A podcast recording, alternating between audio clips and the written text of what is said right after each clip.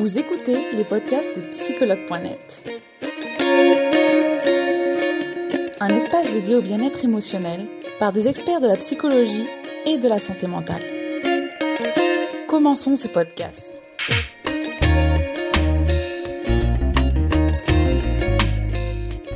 Bonjour Pierre. Bonsoir. Bonsoir, bonjour. Oui, j'avoue que là, c'est l'heure un peu où on ne sait pas trop quoi dire.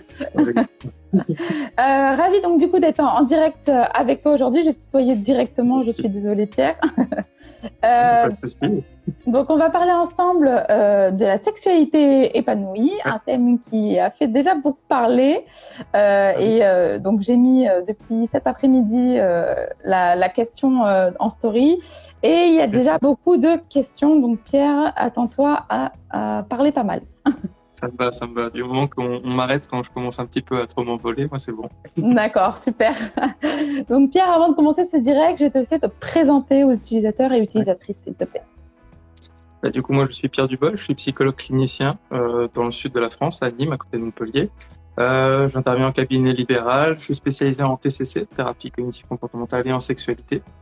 Euh, je travaille aussi dans un IFME, que formateur, donc des futurs éducateurs spécialisés. Et euh, je donne quelques petits cours à l'université de, de, Nîmes. Euh, voilà. Et puis les gens qui me connaissent peut-être euh, par l'intermédiaire du compte Sexo Psycho, où c'est un compte dédié à la sexo et à la psycho. C'est pour ça qu'il s'appelle Sexo Psycho. Voilà. Super compte en passant, oui. Donc, Merci, bah, Merci Pierre pour cette présentation. Donc aujourd'hui, on va voir des conseils pour une sexualité épanouie. Pierre, est-ce que qu'est-ce que tu entends toi du coup par sexualité épanouie? Euh, ben, sexualité épanouie, très souvent, il faut plutôt le voir par euh, négation, c'est-à-dire qu'il faut ne pas le, considérer comme quelque chose qui relève d'un chiffre, d'une norme, euh, d'une fréquence, voilà, ou de certaines pratiques. En fait, il faut plutôt le voir plutôt comme un sentiment. Sexualité épanouie, c'est plutôt euh, euh, bah, ressentir l'envie et le plaisir euh, de le faire. Et surtout que ça soit toujours fait avec des valeurs comme le consentement, le partage et et puis une forme de ludicité. Voilà. Hmm, d'accord, merci Pierre. Du coup, quels sont tes conseils pour avoir une sexualité épanouie Les conseils pour avoir une sexualité épanouie, bah, il y a plein plein de choses possibles, mais euh, la réalité c'est que très souvent, quand on n'est pas dans la, dans la, dans la sexualité épanouie, très souvent parce qu'on s'est sûrement focalisé sur des injonctions, euh, des injonctions à certaines pratiques, justement à certaines euh, choses, à certaines obligations, à certains scénarios aussi dans la sexualité. Euh, donc, en général, les conseils, ça va surtout s'orienter sur justement essayer de casser un petit peu cette représentation-là, essayer de s'informer sur tout ce qui se fait, sur tout ce qui existe réellement. Aujourd'hui, finalement, le, le retrouver du pouvoir dans la sexualité et donc être épanoui, c'est surtout euh, développer du savoir. Donc, euh, ça serait s'informer sur, euh, sur tout ce qui existe, euh, pas seulement dans les pratiques, mais aussi par rapport à la meilleure exploration de son corps possible. Voilà. D'accord, donc connaître son corps déjà avant toute chose. Ouais. Il y a une sexualité, il y a une sexualité seule et puis il y a une sexualité avec euh, plusieurs personnes. Donc, euh, je dirais que plus on développe celle seule, plus on a de chances de développer celle avec, euh, avec du monde. Tout à fait. Et c'est vrai que souvent, quand on entend sexualité, la plupart des personnes déjà font l'erreur de se dire, bah, c'est la sexualité, la sexualité, c'est à deux. Mais non, pas forcément. C'est un gros sujet de, de, débat, même dans le couple. Parfois, ça peut être vu comme une tromperie d'avoir une sexualité seule, alors que ça, on ne penserait jamais ça de quelqu'un qui, qui regarde un film ou qui, qui regarde une série. Donc la sexualité, c'est pareil, ça reste un moment de bien-être et de plaisir. Donc, euh, on ne doit pas reprocher à quelqu'un de, de, mieux se connaître. D'accord, tout à fait. Oui, j'ai eu plusieurs témoignages d'ailleurs, de, de, souvent de femmes euh, qui disent qu'elles elles vivent très mal la, quand l'homme, euh, leur partenaire en tout cas, se, se masturbe. Et elles le vivent comme oui. une tromperie. Donc c'est quand même assez fort finalement. C'est rigolo c'est exactement mon poste de jeudi. En fait, c'est, euh, je voulais parler de la co-masturbation. C'est-à-dire qu'en fait, justement, il euh, y, a, y, a, y a beaucoup de personnes qui voient ça comme une tromperie, mais parce que justement, il y a beaucoup de représentations, beaucoup d'imagerie mentale sur ce moment-là et beaucoup d'inquiétudes sur euh, quel type de pensée il doit y avoir, est-ce qu'il y a justement du fantasme sur d'autres personnes, ainsi de suite. Donc parfois, je, je propose comme exercice euh, bah, de, ne pas hésiter à avoir de la masturbation, mais côte à côte, par exemple, pour démystifier un peu ce moment-là, le rendre un peu plus euh, amusant, un peu plus dans le partage. Puis après, du coup, ça permet de, de libérer quelque chose autour de, de ce tabou, libérer la parole. D'accord, merci pour ces conseils. Alors, une grande question aussi, est-ce que c'est important de satisfaire finalement les fantasmes de son ou de sa partenaire pour euh, avoir une sexualité épanouie? Est-ce que c'est important euh, de, les euh, donc de les assouvir les fantasmes de l'autre. Oui, ça? Ou de satisfaire les fantasmes de l'autre finalement, ou au moins un ou... parmi la liste. Bah, du coup, déjà, rien que dans la, question, du coup, est-ce que c'est important? Bah, Ça dépend déjà en fonction des personnes. Et surtout, si ça devient aussi important, ça peut vite devenir une pression. Donc, du coup, c'est important justement dans, il est important que dans la sexualité, il n'y ait rien de trop important, il n'y ait rien de l'ordre de la pression. Euh, c'est plutôt important qu'il y ait quelque chose de l'ordre de la liberté d'expression, de la liberté de, de, de partager, euh, d'avoir des envies, des, des, des émotions, des, des, attirances pour des choses, et pouvoir en parler librement. Après, les assouvir, c'est encore une chose, et puis surtout, euh, c'est pas tout le monde qui a des fantasmes, c'est pas tout le monde qui sait les reconnaître. Donc parfois, ce qui peut être intéressant, c'est juste de savoir qu'on a la liberté d'en avoir. Je pense qu'on gagne beaucoup à montrer aux personnes qu'elles ont le droit de ressentir des choses. Euh, et après, on réfléchit ensemble à si on les a soumis ou pas. Mais parfois, il y a une forme de plaisir dans le couple ou dans la sexualité à deux, euh, ou à plusieurs, euh, bah, dans le fait de réussir à s'en couple. En fait, on a le droit de ressentir ces choses-là. Et je pense que finalement, quand on parle de fantasme, c'est avant tout une entrée dans, bah, dans la réalité, une entrée dans, dans le droit. Voilà, je pense. Donc c'est plus ça qui est important, l'écoute des fantasmes plutôt que la régulation. D'accord. Et euh, du coup, on en est euh, donc à la sexualité épanouie. Euh, et au contraire, justement, quels sont les principaux tu sexes dans une relation? Alors, il y a la réalité et il y a la théorie. dans la théorie, le, le, tu sexe par, par, par essence, ça serait le non-consentement. Euh, après, on sait que dans la réalité, bah oui, ce n'est pas, ce n'est pas assez pour que certaines personnes du coup osent réellement dire euh, non, osent se sentir légitimes aussi à se sentir agressées, à se sentir euh, violentées par des, des, des, rapports. Mais c'est là le point de base de tout, c'est que le tu sexe, c'est le non consentement, c'est cette perte de, la notion de partage et surtout euh, bah, le fait de voilà d'avoir laissé une personne prendre finalement euh, le lead sur le rapport sans consentement encore une fois parce qu'il y a des fois où ça peut être dans des rapports qui sont plaisants comme la domination où il y a un, vrai respect il y a quelque chose qui a été établi en, au préalable mais par contre voilà, dès l'instant où ça dépasse le consentement on n'est plus dans de la, de la, sexualité finalement on est dans de la violence voilà donc euh, c'est ça pour moi le tu sexe par essence D'accord, effectivement, et c'est, je pense, très bien de le rappeler, puisque c'est quand même la base, effectivement, d'une, relation consentie. La base de n'importe quel échange humain, déjà. Mmh, tout à fait. Et euh, du coup, comment on peut faire pour stimuler son désir, pour retrouver la flamme au lit? Parce que souvent, après des années, la routine en couple, ou tout simplement, bah, soit avec soi-même, on n'a plus ce désir et on souhaite le retrouver. Oui. Alors souvent, euh, euh les gens vont faire un résumé de cette situation en disant perte de libido. Et c'est important de bien dissocier deux, deux phénomènes. Dans le mot libido, c'est qu'il y a le désir et l'attirance. Et en fait, il y a des personnes qui ont bah, biologiquement une perte de désir. donc ça, ça peut être dû à, des, à de la contraception, à des, euh, des traitements médicamenteux, aussi à des humeurs, aussi à des pathologies euh, comorbides, enfin peu importe. Et il y a l'attirance qui, elle, est plutôt portée sur un objet, sur une personne, sur un sujet, et cette attirance qui doit du coup être renouvelée pour pouvoir euh, plaire. Donc déjà, ça peut être d'essayer de, de, voir s'il y a une problématique qui est due à la question du désir. D'accord. A des, choses qui ont fait que la personne, du coup, elle a besoin de travailler là-dessus, soit avec gynécologue, sage-femme, psychologue, euh, n'importe quelle autre personne qui accompagne ou qui donne du soin et qui a développé du coup bah, de meilleures molécules. voilà. Seulement si la personne a vraiment le désir. Euh, et l'attirance, voir si justement dans le couple il y a quelque chose qui s'est peut-être euh, voilà entériné, quelque chose qui a été un petit peu un peu répétitif, un peu redondant, et qui doit être renouvelé avec des petits exercices. Donc il y a plein de, de petits exercices qu'on peut trouver dans de la littérature, comme Jouissance Club, comme euh, des, euh, il y a aussi euh, le livre voilà, qui vient de sortir du coup de Macha s'explique, euh, s'explorer. Voilà, on, on, trouvera des, des, pas mal de choses dans la littérature. Il y a Maya Mazoret qui est aussi un repère pour ça.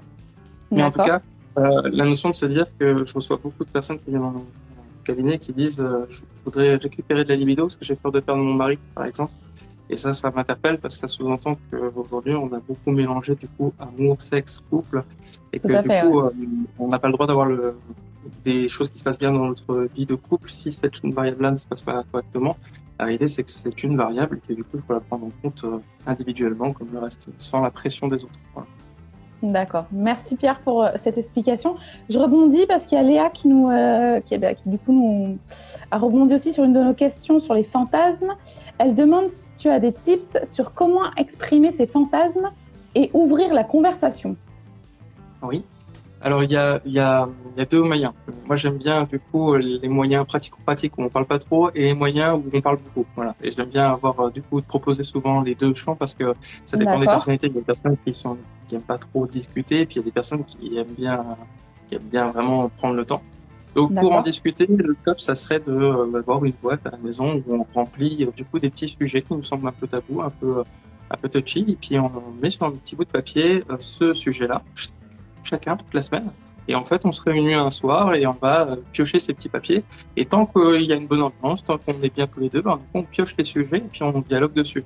En fait, ça, ça pousse quelque chose, c'est que quand on aime bien discuter dans un couple déjà, parce que je connais beaucoup de couples qui me disent, euh, nous on parle beaucoup, mais finalement on sent pas qu'il y ait beaucoup de communication sur les sujets importants. Oui, c'est ça, ça peut rester superflu, ouais. C'est ça. On sait exactement ce que la personne a mangé ce midi, mais on ne sait pas ce qu'elle pense euh, bah, de telle pratique, de telle chose. Donc voilà, on met tout ce champ-là, quitte parfois à tomber d'accord sur, le, sur le fait que le mot en lui-même, bah, du coup, il nous, nous évoque rien du tout. Voilà. Mais au moins, on est au courant. Et après, autre chose, mais là, ça peut être plus de l'ordre du jeu, c'est par exemple de prendre un paquet de M&M's et désigner euh, du coup une pratique ou un geste par couleur et puis s'amuser à piocher à chaque fois au hasard ces couleurs. Chacun donne euh, une couleur égale telle chose, donc ça peut être un massage, ça peut être du sexe oral, ça peut être n'importe quoi.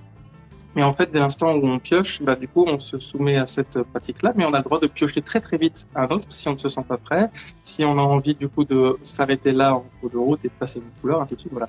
Bon, il y a plein de jeux euh, coquins, comme on les appelle, qui sont des outils thérapeutiques en réalité pour pouvoir évoquer ces sujets sans, sans trop de, de blocage. D'accord, très sympa. Merci euh, Pierre pour ces petits tips. Je vais regarder du coup euh, les questions euh, qu'ont mis les utilisateurs au cours de l'après-midi. Alors, on va commencer par une première, je pense, assez basique que tu dois avoir souvent, toi, dans ton cabinet. Pour avoir une sexualité épanouie, doit-elle être régulière? Alors il y a, il y a là encore une fois il y a la théorie et la pratique euh, et la réalité je veux dire c'est que en théorie si on regardait tous les systèmes un petit peu euh, biologiques de, tous les corps et tout ça euh, on en arriverait à une logique de trois fois par semaine. Mais ça c'est de la théorie parce que dans la réalité quand on fait une étude qualitative c'est-à-dire quand on va aller discuter avec les gens réellement euh, on se rend compte que la, la fréquence la régularité n'a vraiment aucun rapport euh, sur le bien-être des personnes sur le ressenti. Donc c'est-à-dire qu'entre la biologie et la psychologie il y a une grosse différence donc moi j'aurais tendance à dire que non, il n'y a pas de pas besoin qu'elle soit régulière. Euh, j'entends parfois des couples se verbaliser clairement, se dire voilà, je sais pas du tout quand est-ce que c'était la dernière fois qu'on a fait l'amour, mais ça me plaît de savoir qu'on peut le faire quand on a envie. C'est ça. Mm. C'est tout ce qui compte, c'est le fait d'en avoir envie de manière commune. Et, euh, et voilà, je déteste les, les, les, phrases qui sont associées parfois à la sexualité, comme l'appétit vient en mangeant, euh, quand on force un peu, on finit par aimer. Voilà, tout ça, ça n'a pas sa place dans la, dans la sexualité. Euh, il ne s'agit pas de ne s'agit pas de rééducation. La sexualité, ça doit rester un plaisir. Tout à fait. Merci Pierre pour cette explication qui en rassure certains d'ailleurs. On a des commentaires, oui, d'accord. La régularité, c'est souvent une pression. D'accord. Euh, alors, quand on a une libido trop forte, comment faire? Alors ici, j'imagine que la question est très large parce que finalement, on ne sait pas si le problème il, se pose pour la personne, s'il se pose pour l'autre personne. C'est ouais. Essayez d'être un peu plus précis parfois dans les questions. Ouais. Bah, déjà, moi, j'y vois beaucoup d'éléments dans cette question. C'est quand on dit quand on a une libido trop forte, ça sous-entend qu'il y aurait un seuil et que là, on est au-dessus du seuil. Sauf qu'en sexualité, quand il s'agit de libido, les seuls seuils sont ceux de la douleur et de la souffrance. Donc, la réalité, mm. c'est que si on a une libido forte, mais qui nous convient, elle n'est pas trop forte en fait. Elle, est, elle est on n'a pas encore réussi à trouver peut-être les partenaires ou les personnes qui sont dans cette compréhension, dans cet accueil-là et dans les mêmes besoins. Par contre, euh, voilà, moi je n'ai jamais travaillé à baisser la libido d'une personne. Par contre, euh, parfois on peut travailler à mieux la comprendre et à aussi lui donner peut-être un aspect plus euh, valorisant qui fait que peut-être elle s'exprime sous moins de formes. Voilà. Mais quand il y a écrit trop forte, ça sous-entend peut-être que la personne euh, parlait avec certains partenaires a pu autant entendre des mots euh, dévalorisants. On entend souvent le terme de nymphomane, par exemple, qui vient, qui vient souvent pour notamment des femmes. Et c'est souvent parce qu'on veut catégoriser ou amoindrir un comportement, alors qu'en réalité, euh, la pathologie s'appelle l'hypersexualité. Et elle, c'est une pathologie dont la personne souffre.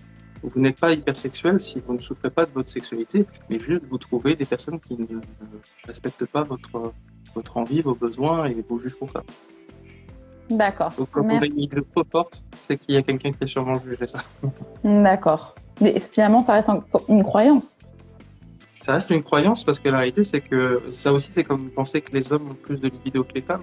Alors ça, on la retrouve très souvent chez les femmes. Moi, ça, ça, a tendance à m'horripiler quand j'entends ça. Ça me dit, bah, c'est pas tombé sur la bonne personne ou c'est pas une personne qui correspondait, mais les hommes n'ont pas forcément envie de faire plus de sexe qu'une femme, en fait, ouais. Exactement. Dans le cerveau, c'est exactement pareil. C'est juste que, bah, sociétalement parlant, historiquement parlant, une femme qui exprime son désir, c'est beaucoup moins vu et bien moins bien accueilli qu'un homme qui exprime son désir. Et d'ailleurs, euh, ça peut être une marque, une marque de virilité chez les hommes et une marque de, de déviance pour une femme. Alors en réalité, dans le cerveau, c'est exactement pareil. C'est juste, juste sociétal. D'accord. Merci pour cet éclaircissement, Pierre. Alors, il y a encore pas mal de questions, Pierre. Euh, ah, bah, on en revient à la même chose un peu, mais bon. Andrea qui nous demande, donc côté femme plutôt ici, euh, comment, faire, comment faire quand notre partenaire a beaucoup plus de besoins sexuels que nous? Alors ça, du coup, ça sous-entendrait qu'on arrive parfois à une forme de, de limite, c'est celle de, de dire est-ce qu'on bascule dans quelque chose où on va se forcer et du coup ne plus être dans le consentement, ou est-ce qu'on va être du coup dans quelque chose où on n'en parle plus pour éviter euh, des nids et tout ça? Qu'il faut savoir, c'est qu'il faut peut-être aussi euh, rediscuter euh, la part de la sexualité et de la tendresse dans le couple. Souvent, il y a un décalage là-dessus. C'est que souvent, des personnes vont être en, en souffrance de voir que un des deux partenaires va peut-être mettre dans un package entier tout ce qui est tendresse, tout ce qui est sexe, alors que ça se trouve, il y a des personnes qui adorent les câlins, qui adorent la tactilité, mais qui justement ne veulent pas basculer vers cette notion de, de sexualité. Donc ça serait déjà détacher ces deux phénomènes et en fait réussir à développer quelque chose qui est de l'ordre du, du, partage sensuel. Euh, au-delà de, de, des rapports normés, de, de cet aspect euh, euh souvent très pénétrocentré. Donc parfois c'est de retrouver une forme d'éventail un petit peu à la, à la, la sexualité et, euh, se rendre compte qu'elle est partout, elle est dans le jeu, elle est dans la discussion aussi. Parfois il peut y avoir de la sexualité juste de discuter de la sexualité. Euh, mais en tout cas quand on a un compagnon qui, qui, qui du coup euh, peut-être insiste sur, euh, sur des rapports ou parle de souffrance et tout ça, euh, c'est à cette personne-là peut-être de développer des stratégies pour justement moins souffrir de cette libido. Donc il y a la sexualité avec lui-même et il y a peut-être trouver d'autres pratiques qui sont peut-être plus engageantes, qui sont peut-être euh, à la frontière de quelque chose qui nous convient tous les deux.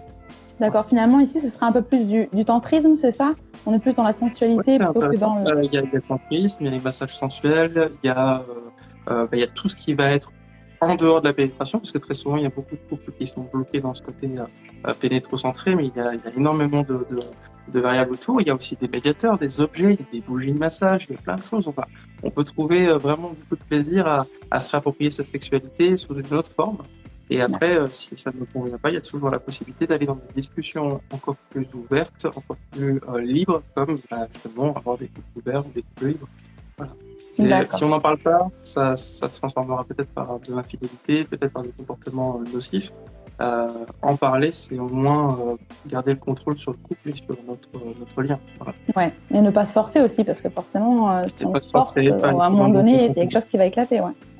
Totalement. Bah, de toute façon, c'est souvent ce qui se passe. C'est, euh, ça finit par être euh, finalement l'activité plus d'un partenaire que de, que de l'autre. Et là, on n'est plus dans le partage. On est dans ouais. le devoir conjugal, qui est une hérésie et qui n'est même plus légal. Donc, euh, ouais. Voilà. Ouais, puis en plus, en plus, ça se sent. Enfin, j'imagine que la personne, quand même, doit le ressentir au bout d'un moment. Euh... Et il y a des personnes où ça n'arrête pas. Voilà. Oui, ça c'est sûr. Ça, oui, oui, bien sûr, bien sûr. Ouais. D'accord. Merci Pierre en tout cas pour toutes ces explications et conseils. Alors, on va voir autre chose. Euh... Alors, intéressante, une question de Marion qui dit si mon partenaire m'attire moins sexuellement, cela veut-il dire que je ressens moins de sentiments amoureux? Alors, c'est ce que je te disais tout à l'heure par rapport à amour, sexe, couple, c'est que beaucoup de gens finalement associent tout le temps les trois, sauf que on peut être amoureux d'une personne avec qui on n'a pas envie de faire du sexe. D'accord. Euh, on peut être, euh, on peut faire du sexe avec une personne avec qui on n'a pas de sentiments, et on peut être en couple avec une personne avec qui euh, on n'est pas amoureux. Ce sont trois choses différentes qui sont plus régies par des zones différentes dans le cerveau. Donc il y a l'attirance sexuelle qui est une activité physique qui est, qui, est, là pour venir gérer une gestion émotionnelle, nous offrir quelque chose. Et il y a ensuite l'amour, qui est une émotion qui varie du matin au soir. On peut adorer une personne le matin parce qu'elle nous a fait des fleurs et détester le soir parce qu'elle a mal rebouché le tube dentifrice. Euh, et il y a le couple, qui est une projection, qui est une construction sociale qui essaye de co-construire ensemble vers un projet commun. Donc, c'est trois temporalités qui ont même rien à voir, finalement. Il y en a une qui est euh, beaucoup plus variable que l'autre. Et tout ça, ce sont des cycles. Donc, quand on a moins de libido ou moins d'attirance pour une personne, ça ne veut pas dire qu'on est moins amoureux. Euh, et c'est pas parce qu'on est moins amoureux d'une personne qu'on va avoir aussi une perte de libido, mais parfois, souvent, quand on est moins amoureux d'une personne, l'attirance va souvent s'en découler. Mais de l'inverse, ce n'est pas vrai. Il y a énormément de personnes qui sont extrêmement amoureux et qui ont peut-être développé aussi des pathologies comme du vaginisme, par exemple, et qui vont du coup, de fait, être moins attirés, moins être dans le, dans le, dans le désir sexuel, parce que justement, ça devient un objet de douleur. Un sujet, euh, je pense. Donc voilà, les deux sont, peuvent être corrélés dans leur tendance, mais par contre, ce ne sont pas des choses qui sont immuables. D'accord. C'est bien. C'est bien de le mentionner en effet, parce que je pense que du coup, bah, les personnes se posent des questions et des fois, ça peut remettre en question des choses qui finalement n'ont pas lieu d'être. Et c'est culpabilisant parce que du coup, on finit par travailler sur, ces, sur euh, est-ce qu'on aime l'autre, sur est-ce qu'on devrait partir en vacances et tout ça, alors que du coup, on devrait plutôt parler de la sexualité, de quelle forme on a envie qu'elle prenne maintenant pour, pour qu'elle nous ressemble plus, qu'elle soit dans quelque chose qui soit plus euh, contrôlé, quelque chose qui soit plus ouvert. Voilà. Finalement, c'est un pare-feu et c'est, peut-être ça le plus, le plus dommage. D'accord. Merci Pierre. Alors, on va regarder encore une autre question. Oui. Je te fais beaucoup parler, Pierre. Hein. Tu as besoin de boire? J'adore, mais j'espère que je ne suis pas trop ça. Euh, ah, on a une question intéressante, un peu déstabilisante, mais pourquoi pas. Euh, c'est quoi le but de la sexualité? Ah, c'est c'est intéressant. Alors pendant très très très très longtemps, la sexualité a eu un rôle avant tout de procréation. Donc euh, historiquement, c'est un le but de la sexualité, c'est la procréation. Mais elle a pris un aspect euh, ludique, un aspect social, qui fait qu'aujourd'hui, du coup, la sexualité s'est aussi transformée en une forme euh, d'expression émotionnelle, une forme de partage. Donc le but de la sexualité, euh, ça varie selon les personnes. Il y a des personnes qui font ça mécaniquement, il y a des gens qui vont faire ça émotionnellement, et d'autres personnes qui vont faire ça pour aller rechercher une forme de performance ou quelque chose, peu importe en tout cas, le but de la sexualité, c'est de satisfaire un besoin primaire. Ce besoin primaire, après, il faut savoir lequel c'est, en fonction des personnes. Euh, mais en tout cas, voilà, on s'est éloigné de cet aspect de procréation parce que ce serait une négation du coup de toutes les orientations sexuelles qui ne sont pas du coup hétéronormées. Donc euh, voilà, ça a pris d'autres formes et pendant très longtemps, ça a été une forme d'oppression puisqu'il y a eu des, euh, c'est toujours le cas avec toutes les formes d'agression sexuelle, de viol, de, et puis aussi d'interdiction de, de, connaître son corps pendant très longtemps. Ah encore, dans plein de territoires dans le monde, c'est encore le cas, et ça a été pendant des, siècles et des siècles. Donc voilà. Donc la sexualité, son but change en fonction des époques, mais souvent il est là pour répondre à un instinct primaire et il faut juste trouver lequel. D'accord. Merci. Pierre. Instinct primaire ne veut pas dire instinct grossier, hein. instinct primaire ça peut être parfois très louable et très bien vivre. D'accord. C'est bien, oui, c'est bien de le rappeler, c'est vrai. des fois ça peut être mal interprété. Euh, ah, intéressant, Caroline. On rebondit encore sur cette question. Est-ce que le fait de tomber amoureux doit découler du sexe? Est-ce que le fait de tomber amoureux doit découler du sexe? Euh, Ça sous-entendrait que la question veut dire, euh, en fait, il faut. c'est le, but, c'est le sexe finalement. C'est pour ça qu'on tombe amoureux. Alors en fait, on, en fait, on, on, tombera amoureux après des relations sexuelles, si j'entends bien la question. D'accord. Alors, ça a été prouvé que ça, enfin, ça a été prouvé qu'il y a, a d'autres facteurs qui peuvent entrer en jeu. Je pense notamment à un questionnaire qui avait été, euh, qui avait été euh, largement utilisé, euh, qui a été beaucoup déformé. C'était un questionnaire de 37 questions, je crois, où en fait on se les posait mutuellement et normalement à la fin de ce test-là, ah, oui. on se les posait on finirait par tomber amoureux. Mais en fait, c'est, c'est biaisé. C'est parce qu'en fait, ce sont des questions qui poussent l'autre à dévoiler beaucoup de sa vulnérabilité. La ah réalité, c'est qu'il y a beaucoup de l'attirance qu'on a pour une personne qui vient du fait de repérer ces petites vulnérabilités et aussi le fait de pouvoir donner ces vulnérabilités que la personne s'en sert pas pour nous attaquer, pour nous faire du mal. Et ben justement, ça participe au sentiment amoureux. Euh, c'est pour ça que parfois il peut effectivement avoir un couple qui continue, mais l'amour n'est plus présent parce qu'en fait on ne sent plus la bienveillance face à cette vulnérabilité. D'accord. Voilà, je pense que plus que la sexualité, il y a cette notion de vulnérabilité qui est peut-être plus importante dans le sentiment amoureux. D'accord. Merci Pierre, c'est très profond aujourd'hui. Hein. Alors, euh, une autre question. Euh, euh, Alors, très, précise. Comment retrouver la libido suite à une ménopause et sécheresse vaginale? J'ai pas la suite, mais il semble que c'est ça. Alors, euh, j'essaie de, du coup de dissocier un peu les deux. La sécheresse vaginale, c'est euh, quelque chose qui peut être accompagné du coup par des professionnels de soins dans ce domaine-là, gynécologues, sage-femme, euh, et surtout ne pas oublier que euh, c'est quelque chose qui touche énormément de personnes. On évalue à peu près à une personne sur 20 euh, ayant un vagin qui aura une sécheresse vaginale à un moment ou à un autre dans sa vie. Voilà. D'accord, mais a rien de grave en soi, puisqu'il y a beaucoup de choses quand même rien de grave et c'est surtout parce qu'en fait on a oublié qu'il y avait une variable très importante, c'est que euh, la lubrification euh, est quelque chose qui a presque été euh, normalisé dans les rapports. Euh, la réalité c'est qu'il y a énormément de couples qui trouvent beaucoup plus d'épanouissement justement dans l'utilisation de lubrifiants. Euh, ce n'est pas pour précipiter le, le rapport pénétratif, attention, c'est plutôt pour justement enlever toutes les inquiétudes qui peuvent entourer justement cet épisode de sécheresse vaginale et surtout qu'en fonction de où on en est dans son cycle, en fonction de ça, ça aussi il peut avoir ces épisodes-là. Donc euh, voilà, c'est une première solution. Ensuite, pour tout ce qui est question de la perte de libido dans la ménopause, bah justement, c'est ce que je disais tout à l'heure, la partie désir liée au biologique. C'est intéressant d'aller le travailler du coup avec, euh, encore une fois, les professionnels de soins sur cette question-là. Et si ça prend un aspect qui devient un peu plus psychologique, bah, il y a des sexothérapeutes, des psychologues, euh, il y a plein d'autres personnes, il y a même d'autres branches qui pourraient vous apporter du, euh, de l'apaisement, comme la sophrologie, des choses comme ça, qui permettent de retrouver un peu du contrôle de votre corps parce que très souvent, les conséquences de la ménopause, c'est avant tout euh, le bouleversement ce changement. Donc, euh, c'est important de se réapproprier euh, les changements qui ont eu lieu. D'accord. Et souvent, c'est vrai que les personnes, elles ne savent pas à qui s'adresser. Est-ce qu'il y a un type de professionnel qui est concerné ici particulièrement? Alors je ne voudrais pas euh, faire de, préférence parce que c'est il euh, y, a, y, a des praticiens qui sont très bons dans une branche qui, qui rattraperaient peut-être quelqu'un d'une autre branche, mais je dirais que moi en général, je, dans ce type de problématique, quand je les croise en cabinet, je, je renvoie ou je travaille en, co collaboration euh, avec euh, des sages-femmes et euh, des gynécologues. Sage-femme, c'est le métier avec lequel je travaille le plus parce que très souvent, bah, c'est des personnes qui m'ont vraiment qui m'ont accompagné sur les connaissances, sur la connaissance de son corps. C'est très global. Sage-femme, ça n'englobe pas que le bébé. Hein. Sage-femme, c'est vraiment la, euh, la tout ce qui entoure la mère. Okay, exactement, exactement. Et après, quand ça devient plus pathologique, bah là, du coup, plutôt euh, gynécologue, parce que euh, ce sera la limite des sages-femmes. Voilà. D'accord. Merci pour ces recommandations. Alors, on va faire encore une ou deux questions. Alors, euh, question assez interloquante. Pierre, on va voir si tu sauras nous répondre. Comment ne pas penser à la tête que nous avons pendant l'acte? Alors ici, la personne doit penser à ça. Je n'y ai même pas moi-même pensé, mais pourquoi pas? Euh, alors, ce qui est intéressant, c'est que du coup, c'est sûrement une personne qui a pu voir une photo ou une vidéo d'elle-même quand elle est en train de courir, peut-être, et te dire, oh là là, quand je fais du sport, ça ressemble à ça, que ça doit être pendant le rapport sexuel. Euh, la réalité, c'est que on, on sait aujourd'hui qu'il y a des personnes lors du rapport sexuel, la grande majorité des personnes, j'espère que les personnes qui nous suivent vont peut-être euh, avoir ce ressenti-là. Ça peut être rigolo de se constater que c'est commun.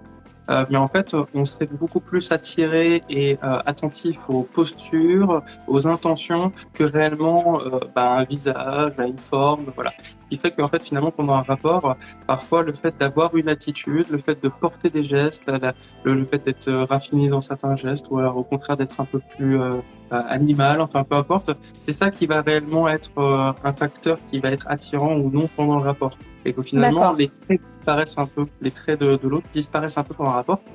J'insiste beaucoup là-dessus parce que ça peut avoir une importance notamment pour les gens qui euh, complexent un peu de leur tête pendant le rapport, mais ouais. aussi des personnes qui complexent de leur corps euh, de manière générale et qui sont tout le temps en train de penser de bah, tiens est-ce que là euh, on voit tel bourrelet, est-ce qu'on voit telle chose, ouais. est-ce qu'on voit euh, ma tâche de naissance, enfin peu importe. C'est vraiment une attitude globale, comme, un peu comme si pendant le rapport vous voyez finalement une toile générale et non pas le détail. D'accord, d'accord, très intéressant, merci Pierre. Et c'est vrai que c'est étonnant qu'on n'ait pas eu de questions euh, sur le corps, euh, l'acceptation de son corps, euh, l'insexualité, puisque ça. C'est des choses qui sont ouais. de plus en plus travaillées par les gens du Apparemment, c'est courant. Bon ouais. bon D'accord. alors, un, ah, bah, on va finir par celle-ci d'Andrea. Est-il vrai que la libido augmente ou diminue en fonction de l'âge? Alors. On est encore a... sur une généralité, mais bon. il y a oui et non. C'est-à-dire qu'il y, y, a une partie qui va dire oui parce que euh, forcément, il y a une, une explosion euh, des hormones et, des, des, euh, et de ces choses-là à l'adolescence et ensuite ça s'étale un petit peu sur le jeune adulte et ainsi de suite et ça finit par se calmer un peu. Donc là, c'est la partie oui. Puis la partie non qui va dire, bah, en fait, la réalité, c'est qu'il y a aussi une notion de contexte. C'est-à-dire que bah, plus on vieillit, plus la notion de l'effort que ça demande n'est peut-être pas aussi présent. La, le, l'euphorie à la découverte de ces choses-là disparaît aussi. Euh, voilà, il y a, il peut y avoir cette situation-là, mais il y a des contre-exemples qui montrent bien que ça ne peut pas être totalement non, mais totalement oui. Parce mm. que j'ai une patiente, il y a encore euh, deux mois, je crois, qui m'a dit qu'elle avait découvert son premier orgasme avec un jouet euh, à 50 ans. Et depuis, euh, c'était euh, OK Choral, depuis, euh, depuis tous les mm. soirs avec son mari, comme jamais. Comme ils avaient 20 ans, ils n'en faisaient pas autant. Donc voilà, je pense que il y a, il y a le côté aussi un petit peu, bah voilà, nouveauté, plaisir, curiosité, ouais. renouvellement, qui, qui peut justement faire que voilà, mais c'est sûr qu'avec l'âge, ça sous-entend que peut-être on a des relations plus longues et peut-être moins de renouvellement. Donc voilà, plutôt réinterroger ça que le fait de se dire que nous sommes en dégénérescence de sexualité. Voilà. C'est plutôt positif, oui, on peut apprendre même à 50 ans, comme quoi on aura toujours des choses à découvrir encore. Merci beaucoup Pierre. Ça me, ça me rend limite triste parce qu'il y a encore beaucoup de questions, mais malheureusement il faut, il faut bien finir à un moment donné. Mais je suis sûre que tu feras un grand plaisir de répondre aux, aux personnes en, en, privé si jamais elles, elles viennent Ouais, te parler. Voilà, ou directement sur le compte. Voilà. Donc merci beaucoup Pierre d'avoir répondu à toutes ces questions et d'avoir prodigué tous ces conseils qui, je suis sûre, sont utiles à tout le monde. Bah, merci beaucoup, ça me fait très très plaisir. Et puis euh, du coup, merci d'avoir accepté que ça soit aujourd'hui euh, au lieu de. de Pas de souci, bah, l'erreur était de moi, donc c'était la, la, moindre des choses. Bah, voilà. Merci Pierre. Et si, jamais tu as quelque chose à dire, n'hésite pas à parler de ton compte ou à parler d'autres choses, n'hésite pas. Je pense que si les gens ont envie d'acheter un mail, ils le feront de même, il n'y a, pas de souci. Et puis surtout, n'hésite pas à demander effectivement à poser des questions en message, que je réponds à tout le monde. Je ne promets pas la rapidité, parce que je réponds à tout le monde, justement. Donc voilà, mais, euh, mais, vous êtes les bienvenus quand vous voulez euh, en MP. Voilà. D'accord, super. Ben, merci Pierre et euh, bonne continuation sur ton compte aussi. Bonne continuation, merci beaucoup. Merci, très belle journée, très belle fin de journée à toi. Bonne soirée. Bonne soirée.